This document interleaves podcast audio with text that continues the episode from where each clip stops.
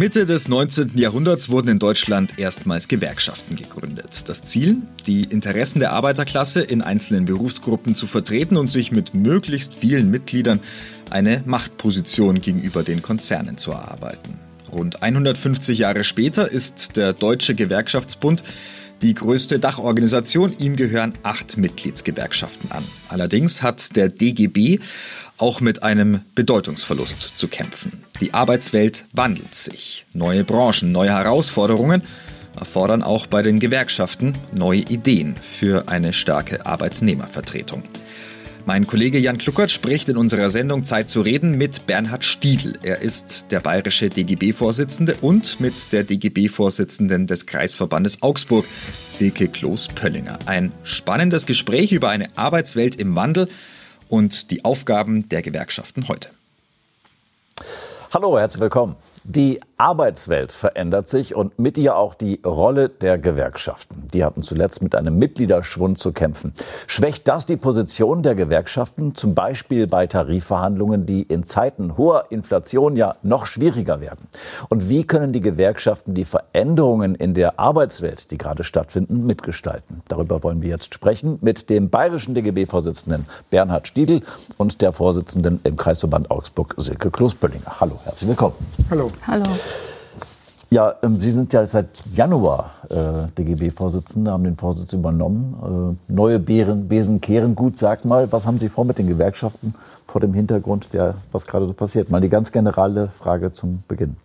Naja, Sie haben ja gerade die Situation sehr gut beschrieben, wo wir gerade drinstecken. Und ich denke, wir, wir als DGB müssen da ein Stück weit lauter werden. Wir müssen deutlicher unsere Forderungen wieder artikulieren, in die Öffentlichkeit bringen. Da waren wir vielleicht in der Vergangenheit ein bisschen zu zurückhaltend. Weil gerade wenn man die Veränderung in der Arbeitswelt anschaue, ist gerade wichtig, dass es wieder eine starke Stimme für die Arbeitnehmerinnen und Arbeitnehmer in diesem Land gibt. Und das sehe ich als meine Aufgabe, das zu tun. Obwohl die Gewerkschaften ja geschwächt sind. Also Mitgliederschwund, nur noch 17 Prozent aller Arbeitnehmer sind in der Gewerkschaft. Der größte Anteil der, derer, die in der Gewerkschaft sind, sind über 50. Ähm, das läuft ja eigentlich aus Ihrer Sicht in die falsche Richtung. Also muss es mehr Mitgliederwerbung geben? Brauchten die Gewerkschaften mehr Gewicht? Und wir kommen vielleicht gleich noch dazu, warum die Gewerkschaften so an Gewicht verlieren mhm. gerade. Ja, zunächst mal muss man festhalten, wir haben ja noch immer 5,8 Millionen Mitglieder bundesweit, in Bayern knapp 800.000 Mitglieder. Da sind wir schon nur eine starke, eine große Organisation. Wir haben aber in der Tat in den letzten Jahren Mitglieder verloren, auch ein Stück weit geschuldet durch die Corona-Pandemie. Wir haben eine Situation, wo gerade größere Firmen auch Personal abgebaut haben. Das hat uns geschwächt.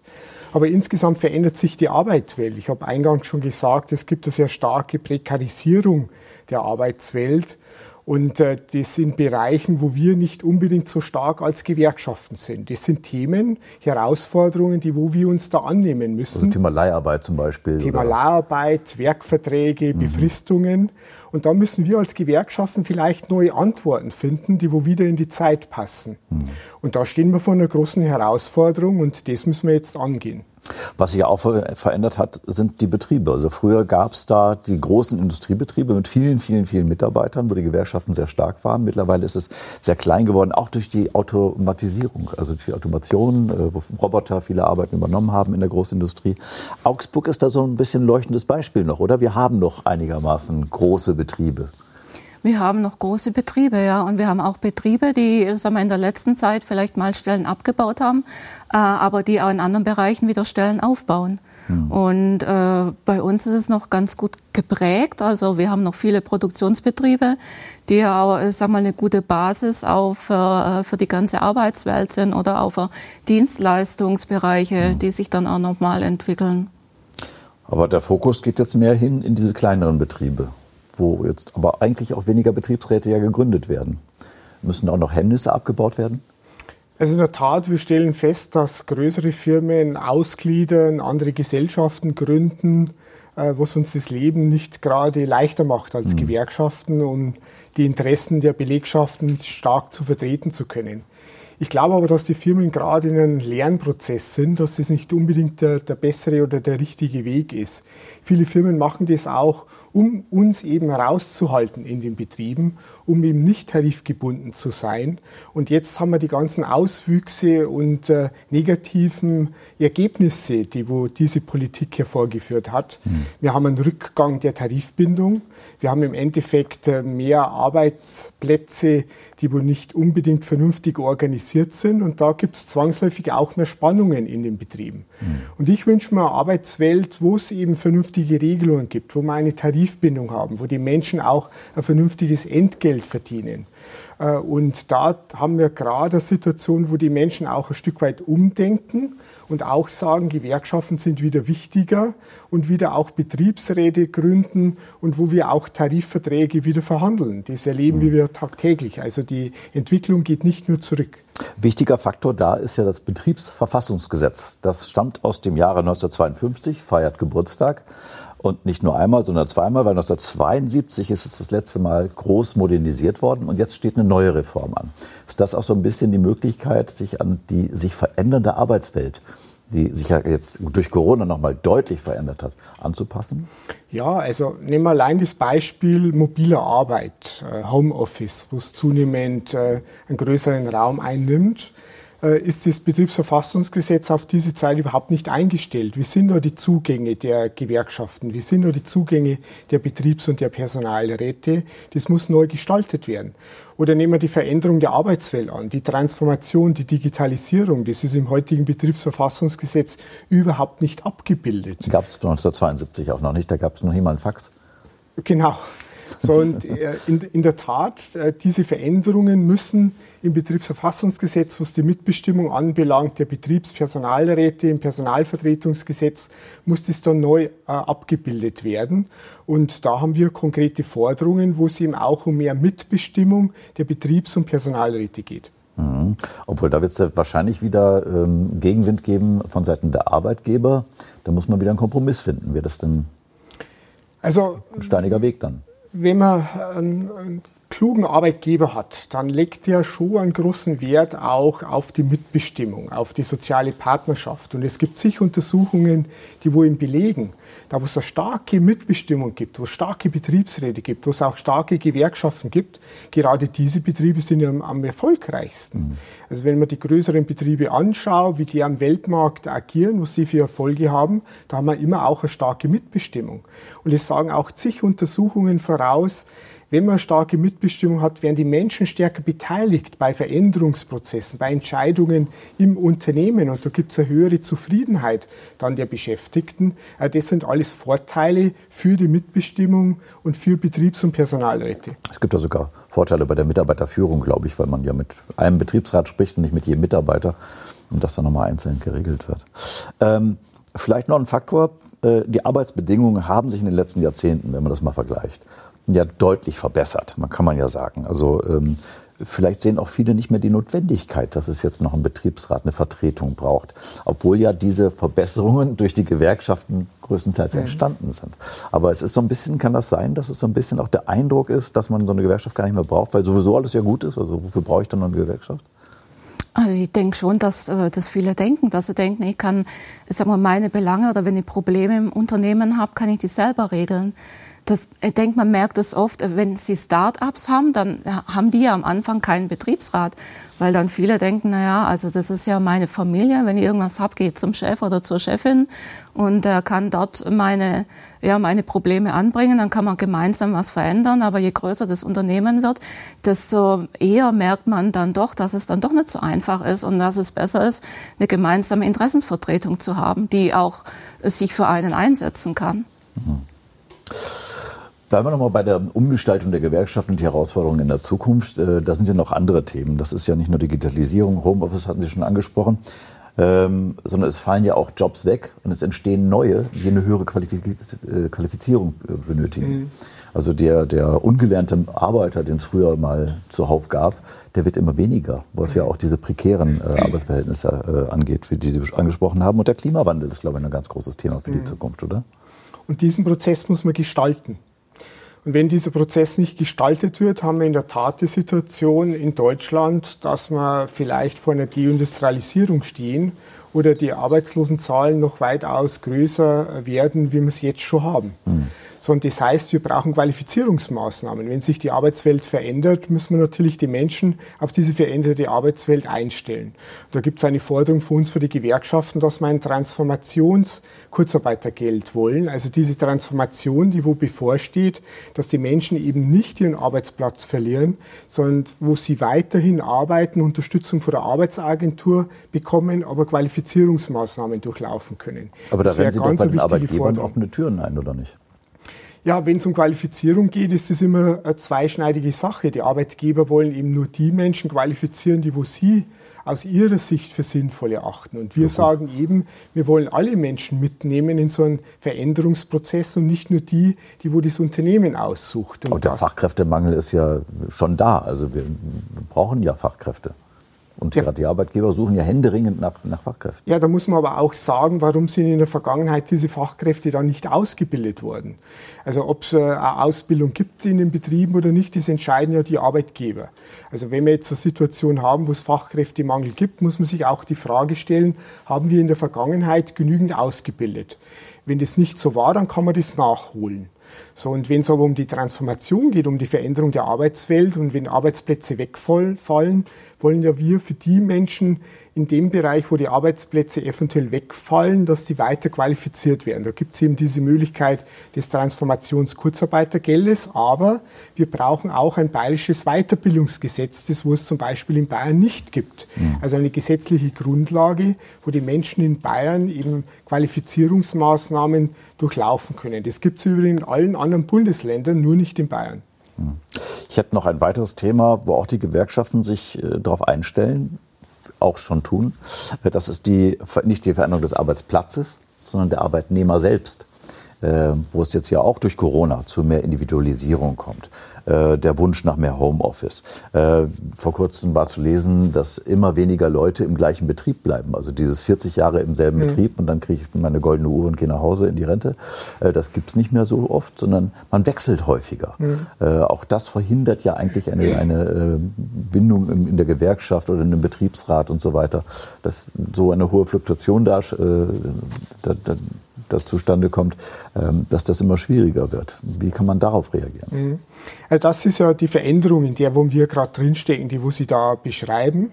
Ähm, natürlich, wenn es mehr so eine Individualisierung gibt äh, der Menschen, äh, dann kann man das jetzt schwer einschränken. Ich glaube aber, dass wir Antworten finden müssen, gerade in der Arbeitszeit, das wo ja da auch mit dazukommt, was wir ja gerade in der Pandemie erlebt haben. Die Menschen sagen eben, ich brauche mehr Zeit vielleicht für die Familie oder ich will mein Leben nicht nur daran orientieren, wie jetzt meine Arbeit getaktet ist im Betrieb, sondern ich will da selber entscheiden, wann ich das äh, bearbeite und wann ich es eben nicht bearbeite. Und da müssen wir eben moderne Antworten finden. Da gibt es die Antworten, sogar die Tarifverträge geben darauf Antworten, mhm. dass man flexible Arbeitszeitmodelle ein Stück weit umsetzt, um den Anforderungen der Menschen da ein Stück weit noch mehr Individualität gerecht zu werden. Wo Homeoffice ja sicherlich ein Faktor ist, äh, aber Homeoffice wird bei den manchen Arbeitgebern gar nicht so gern gesehen, weil man da wenig Kontrolle hat. Also man hat dann immer so den Eindruck, ja, der sitzt jetzt zu Hause im Bademantel, nebenher arbeitet er so ein bisschen, aber eigentlich kümmert er sich gar nicht so um seine Arbeit. Also da ist so ein bisschen diese, das Vertrauen nicht da. Äh, und auf der anderen Seite muss man ja die Infrastruktur zu Hause zur Verfügung stellen als Betrieb. Das heißt, ich muss eigentlich einen doppelten Arbeitsplatz einmal in der Firma und einmal bei demjenigen zu Hause einrichten. Es sei denn, ich bin so schlau und sage, okay, wir machen kein Homeoffice, wir machen ein Mobile Office und dann gibt es nur einen Laptop. Das ist ja das, was die meisten machen.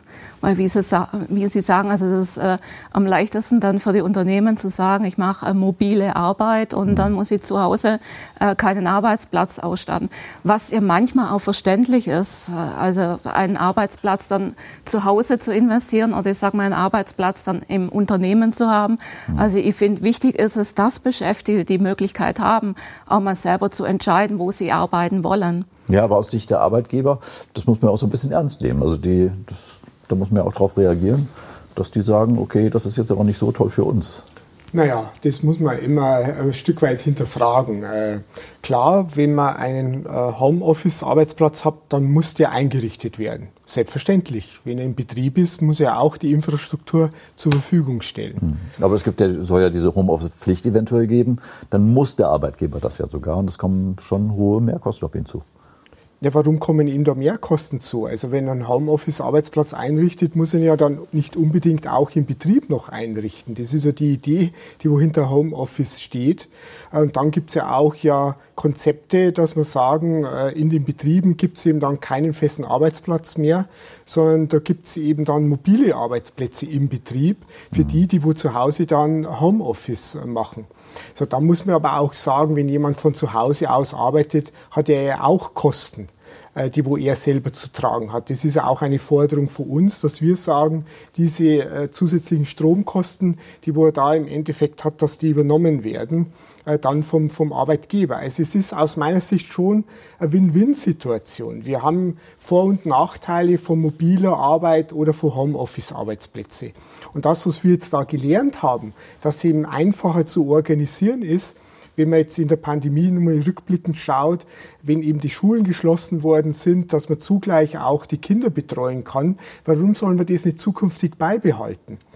So, und wenn die Arbeitgeber äh, da Angst haben, dass die Menschen dann zu Hause aus äh, nicht arbeiten, also diese Befürchtung habe ich nicht. Ich denke mir halt schon, dass die Arbeitgeber auch so viel Vertrauen in ihre eigenen Beschäftigten haben müssen, dass die da auch zu Hause arbeiten, was sie ja auch machen, weil die müssen ja im Endeffekt ja auch Ergebnisse bringen, äh, sondern es ist ja nicht so, dass man das nicht kontrolliert, was die dann da machen oder die keine Ergebnisse abliefern müssen. Mhm. Also ich denke mal, da sollte man insgesamt einfach ein, ein höheres Vertrauen ineinander haben. Gleich sprechen wir weiter. Da geht es dann um das Verhältnis Gewerkschaft, Staatsregierung, Arbeitgeber. Da haben Sie bei Ihrem Antritt gesagt, da muss man neu denken und wieder lauter werden. Da bin ich gespannt, wie das aussieht. Vielleicht Sie auch. Bleiben Sie dran. Bis gleich.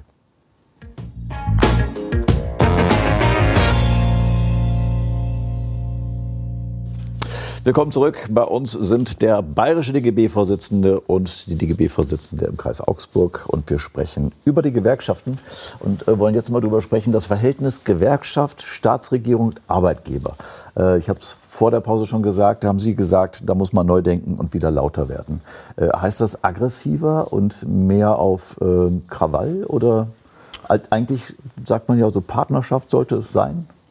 Naja, es muss nicht Krawall äh, sein, sondern es muss einfach so sein, dass man auch gehört wird. Mhm. Und aus meiner Sicht gibt es schon gerade im Verhältnis der bayerischen Gewerkschaften und der bayerischen Staatsregierung einiges, was wir zu klären haben. Ja. Haben Sie denn da, wo Sie das gesagt hatten, hatten Sie da so ein bisschen die 70er Jahre im Hinterkopf, wo diese großen Gewerkschaftsproteste immer waren, wo es ja um die äh, der Samstag gehört Papi oder wie war das nochmal? Also da war, da war ja richtig viel ähm, Engagement da in den Gewerkschaften also, und das ist jetzt so ein bisschen weniger geworden. Also wir haben in der Tat in die 70er Jahre große soziale Errungenschaften erkämpft, von denen wo wir heute sozusagen noch zehren. Wir haben ja leider in die 80er und 90er Jahre ja Zeit erlebt, äh, wo diese sozialen Errungenschaften wieder abgebaut worden sind. Allein wenn ich mir das Rentensystem anschaue, wo das Rentenalter erhöht worden ist, das Rentenniveau abgesenkt worden ist, wenn ich mir die Krankenkassen anschaue, wo Leistungen abgebaut worden sind. Und ja, ich wünsche mir wieder eine Zeit, wo wir eigentlich Sozialaufbau betreiben, wo es den Menschen wieder besser geht. Äh, wir arbeiten ja eigentlich nicht äh, äh, wir leben ja eigentlich nicht, um zu arbeiten, sondern wir arbeiten, um zu leben. Ja. Und das ganze Wirtschaften, was es da gibt, soll eigentlich dazu da sein, dass den Menschen besser geht und nicht schwerer geht. Und die Politik ist auch dazu da, die Rahmenbedingungen so zu gestalten, dass den Menschen besser geht. Ich habe manchmal so das Gefühl, die Politik überlegt sich immer nur Sachen, wo es die Menschen irgendwo wehtun können. Und ich wünsche mir wieder Zeit, dass nach vorne geht. Und wenn dann mhm. immer geantwortet wird, wie kann man das bezahlen, äh, äh, wo ist dann das Geld? Also wir leben es ja jetzt gerade in der Pandemie oder aktuell dass Gelder dann, wenn es notwendig ist, da sind. Und ich frage mich, warum sind diese Gelder nicht da, um ein vernünftiges Gesundheitssystem auszubauen? Mhm. Warum sind die Gelder nicht da, um ein vernünftiges Rentensystem aufzubauen? Ich habe gerade schon gesagt, in den 70er Jahren gab es dieses, äh, der Samstag gehört Papi. Ähm, das war so ein Thema, das war ganz zentral, dass man sich rausgegriffen hat, mit dem man dann diese Politik betrieben hat. Ähm, würde es, haben Sie da so auch so ein Thema, so so ein Thema, dass man einzeln herausgreifen kann, dass man jetzt auch nach oben stellt als Leuchtturmthema, weil diese breite Masse zu bewerben ist ja sehr schwierig. Also man mhm. braucht ja irgendein Schlagwort, irgendwas, was man dann nach vorne bringt. Also der Slogan äh, Papi gehört Samstag mir ist auch darum gegangen, um eine Arbeitszeitverkürzung. Ich mhm. denke mal, auch in der heutigen Zeit müssen wir wieder darüber äh, reden, wie ist das Verhältnis Arbeit und Freizeit. Und da finde ich das Modell einer Vier-Tage-Woche bei einer 28 Stunden äh, äh, verteilt schon eine Debatte, die wir ernsthaft führen müssen. Aber es gibt noch kein solches Thema einzeln, das man jetzt irgendwie in der Zukunft stärker vorantreiben will. Ein Thema, das man rausgreift, also es was gibt, plakativ ist. Es, also aktuell sind wir in der Debatte als Gewerkschaften drin. Wie ist das Verhältnis Arbeit, äh, zu Freizeit. Und die Arbeitszeitfrage wird wieder stärker in den Mittelpunkt kommen der gewerkschaftlichen Auseinandersetzung. Und das Schlagwort der Vier-Tage-Woche habe ich ja schon genannt, wo wir auch im europäischen Ausland ja feststellen, dass da gesetzliche Regelungen dazu gibt, wo man die Möglichkeit eröffnet einer Vier-Tage-Woche.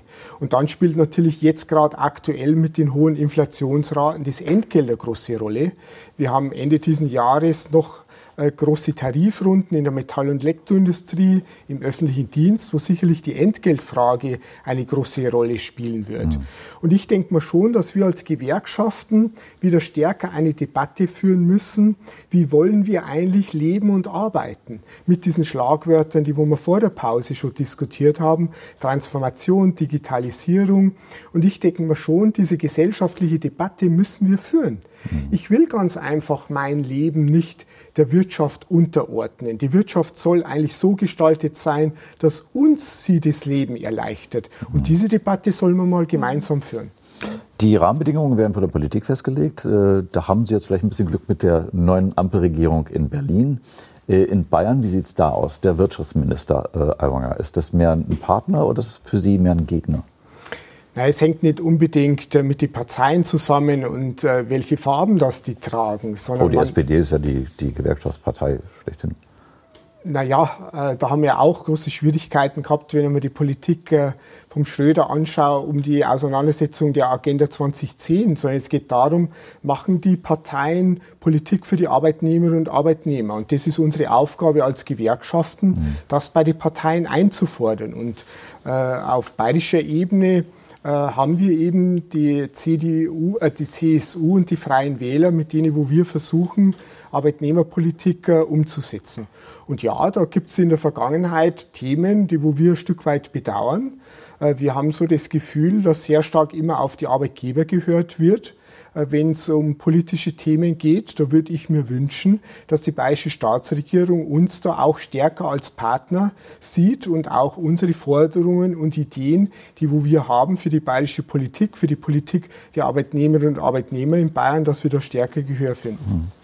Hm. Äh, zwei Themen wollte ich mal ausgreifen, wo man sehen kann, dass die Gewerkschaften gar nicht so unwichtig sind. Das eine ist Osram und das andere ist Airbus gewesen, jetzt ganz, noch gar nicht lange her, wo die Gewerkschaften gekämpft haben. Wie wäre es ohne Gewerkschaften ausgegangen, kann man das sagen? Ohne Gewerkschaften hätten wir auf jeden Fall das nicht erreicht, was jetzt erreicht worden ist. Weil die Politik hat ja auch sich eingeschaltet und hat da ja. Ja, aber die Politik hat sich eingeschaltet, denke ich, weil die Gewerkschaften auch darauf gedrungen haben, dass man auch Unterstützung aus der Politik braucht. Und äh, dass man nur stark ist, wenn Gewerkschaften und Betriebsräte und Politik an einem Strang ziehen und dem Konzern sagen, so geht es nicht, was ihr da vorhabt. Hm. Könnt ihr nicht machen, insgesamt und mit dem Standard. Und am Ende hat man ja gesehen, es hatte Erfolg. Also wenn alle zusammenstehen, nur muss man manchmal früher zusammenstehen, äh, als erst, wenn das Kind in den Brunnen gefallen ist. Ja, also man muss es ja auch vorher begleiten schon. Ne? Genau. Osram und Airbus ist ein sehr gutes Beispiel wird die Gewerkschaften äh, oder hätten die Gewerkschaften bei, Os, äh, bei Airbus nicht so agiert, wie wir agiert haben, wird es Airbus in dieser Konstellation in Augsburg nicht mehr geben um Premium Aerotech. Ja. Und hätte die Politik früher stärker bei Osram auf uns gehört, würde es Osram noch geben. Da bin ich der festen Überzeugung. Weil was bei Osram passiert ist, das war wirklich ein Marktverdrängen, wo es begonnen worden ist vom damaligen Management wo ja dann äh, chinesische Investoren eingestiegen worden sind und die, wo Osram wirklich platt gemacht haben. Und wir als Gewerkschaften haben von den Schritt gewarnt. Wir haben immer gesagt, die Politik muss hier Verantwortung übernehmen und muss die, die gesetzlichen Rahmenbedingungen auch dementsprechend gestalten, dass sowas nicht mehr passieren kann, dass ein Investor kommt, zerschlägt den Konzern, verkauft Bereiche und verlagert dann nach China. Und da hätte es die Möglichkeiten gegeben. Und bei Airbus war die Politik Gott sei Dank so klug, dass sie auf die Gewerkschaften gehört haben. Und wir haben ja dann auch konstruktive Vorschläge gemacht, auch bei Premium Aerotech, wie man den Standort langfristig sichern kann, dass wir auch konstruktiv beteiligt werden bei einem zukünftigen Investor. Das ist alles bei Osram nicht passiert. Und hätten wir uns bei Osram stärker mit einbezogen, hätten wir uns auch die Möglichkeit gegeben, da ein Konzept gemeinsam zu entwickeln, mhm. bin ich der festen Überzeugung, dass Osram in dieser Konstellation, wie es damals in Augsburg war, noch geben würde. Aber das ist ein schönes Beispiel, wo man sieht, wie wichtig das die Gewerkschaften sind. Droht uns das jetzt noch häufiger? Weil KUKA wurde ja auch übernommen von einem ausländischen Investor und die greifen ja sowieso jetzt überall äh, zu. Also aktuell ist ja KUKA noch sehr stabil. Wir haben jetzt Gott sei Dank auch wieder einen Beschäftigungsaufbau. Mhm. Ich weiß nicht, was die Zukunft äh, gibt. Das kann ich schwer einschätzen. Ich meine gar nicht konkret KUKA, sondern insgesamt, dass es ja immer wieder häufiger zu, zu Übernahmen kommt von großen Unternehmen, wo viele arbeiten. Also da, denk, da denke ich schon, dass der Staat da stärker Verantwortung übernehmen muss und einfach die gesetzlichen Rahmenbedingungen so gestalten muss, dass nicht einfach ein Investor kommt, ein Konzern einen Betrieb übernimmt und der, wo im Endeffekt schon die Strategie hat, dass er einfach nur die Markenrechte will und dann die Technologie abzieht äh, zu seinem Hauptland, äh, wo er denn herkommt. Und da ist Deutschland in der Vergangenheit aber ein bisschen zu zurückhaltend gewesen, weil man auch sagt, wir sind ein sehr exportorientiertes Land, wir wollen im Endeffekt äh, uns der, die, die, die Wirtschaftswege äh, nicht kaputt machen. Aber ich denke mal, da geht es um nationale Interessen auch zum Teil. Da geht es um unsere heimischen Arbeitsplätze. Warum sollen wir dafür auch nicht kämpfen und warum sollen wir dafür auch nicht die gesetzlichen Rahmenbedingungen gestalten, dass sowas nicht passiert? Und jetzt lass uns mal noch ein Beispiel nennen mit der Halbleiterproduktion. Wir haben immer davor gewarnt, dass eine falsche Strategie ist, dass man alle Produkte in den asiatischen Bereich verlagert, dass man in die Billiglohnländer geht, dass dies am Ende des Tages uns schaden wird. Jetzt erleben wir es. Haben wir einen Chipmangel? Wir haben einen Chipmangel, äh, weil die Lieferketten nicht mehr funktionieren. Das Argument, dass immer nur die Kostenfrage so entscheidend ist, mhm. ist eben falsch. Sind Sie für eine Deglobalisierung dann? Also die Globalisierung zu glauben, man könnte das aufhalten, ist unsinnig. Und natürlich müssen wir auch das Interesse haben, äh, dass Länder äh, Produktionsstätten aufbauen, dass da Nachfrage generiert wird, dass da auch den Menschen gut geht. Um das geht's nicht. Mhm. Mir geht's aber im Endeffekt, dass man nicht nur alles unter den Kostenfaktor sehen darf, sondern es geht auch um Qualität, es geht um, um Lieferketten, die wo sinnvoll sind. Und da müssen wir auch insgesamt, glaube ich, als äh, Wirtschaft und als alle Akteure, die wo da aktiv sind, umdenken. Es ist nicht immer nur äh, Kosten entscheidend, sondern es sind auch da andere Fragen sehr entscheidend. Dann kommen wir zum Schluss noch zu einem Datum, das uns jetzt bevorsteht. Der 1. Mai, Tag der Arbeit. Das ist Ihr Feiertag. Das Motto lautet heuer gemeinsam und gemeinsam mit MAI in der Mitte. Sehr schön. Zukunft gestalten. Das bestimmt, das, da geht es ja um diese ganzen Themen, die wir jetzt besprochen haben, Transformation und so, so weiter. Äh, was ist da in Augsburg geplant? Wir gehen in Augsburg endlich wieder auf die Straße und wir freuen uns alle riesig drauf. Also wir haben ja jetzt zweimal hatten wir nur virtuelle Kundgebungen und äh, dieses Mal sind wir wieder sind wir auf dem Königsplatz mit einem Demozug vom Gewerkschaftshaus aus und äh, der äh, Bezirksleiter der IG Metall in Bayern, der bisher zweimal nur virtuell zu uns sprechen konnte, kommt, hatte wieder Zeit und hat gesagt, ja, ich komme und möchte endlich mit euch feiern, mit euch dabei sein. Und wir sind von 10 bis 12 Uhr. Das ist unsere Kundgebung und jede sind herzlich eingeladen. Wünschen wir Ihnen bestes Wetter dafür. Danke, dass Sie bei uns waren und Ihnen vielen Dank fürs Zusehen und bis zum nächsten Mal. Auf Wiederschauen. Vielen Dank für Ihre Aufmerksamkeit. Das war ein Podcast aus unserer ATV Audiothek. Wir präsentieren Ihnen in unserer Audiothek jede Woche ausgewählte Interviews mit Persönlichkeiten aus der Region und Gespräche zu gesellschaftlich relevanten Themen. Abonnieren Sie auch gerne die ATV Audiothek in Ihrer Podcast-App, so verpassen Sie dann keines unserer Interviews. Alle Podcasts, die Sie hier zu hören bekommen, sind gleichzeitig auch TV-Sendungen, die Sie jederzeit kostenlos in unserer Online-Mediathek unter www.augsburg.tv abrufen können. Wir freuen uns auch über Ihr Feedback und über Anregungen gerne per Mail an redaktion.augsburg.tv. Ihnen allen eine gute Zeit und hoffentlich bis bald.